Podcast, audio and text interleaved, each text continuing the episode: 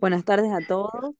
Junto con mi compañero Lucas, vamos a marcar las diferencias que hay entre los modelos didácticos que hemos analizado durante este, este tiempo. Ellos son el modelo tradicional y el modelo alternativo. En cuanto al modelo tradicional, se basa desde el- y la biomecánica, donde la práctica deportiva se descompone en destrezas o técnicas. Hola, profes y compañeros. Yo voy a hablar sobre qué se basa el modelo alternativo. El modelo alternativo se basa en el progreso del alumno y el esfuerzo.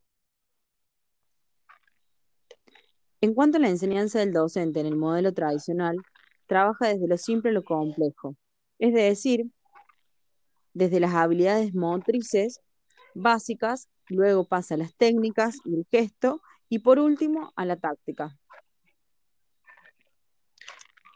En cuanto al modelo alternativo, la enseñanza del docente tiene como objetivo potenciar lo lúdico, favoreciendo el contacto con la realidad global, pero también debe actuar sobre el alumno, los medios y las reglas.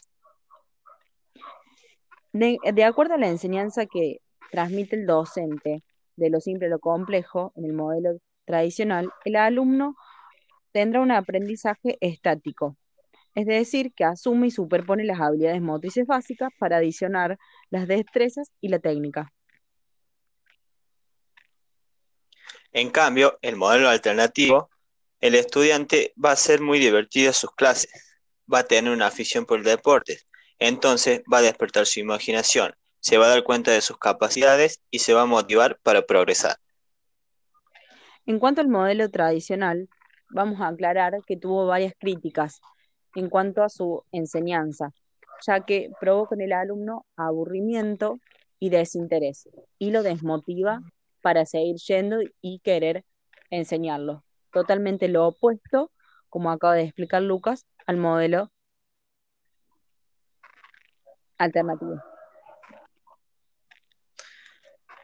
Para cerrar, esperemos que haya comprendido y entendido las diferencias que presentan estos dos modelos. Muchas gracias. Hasta luego.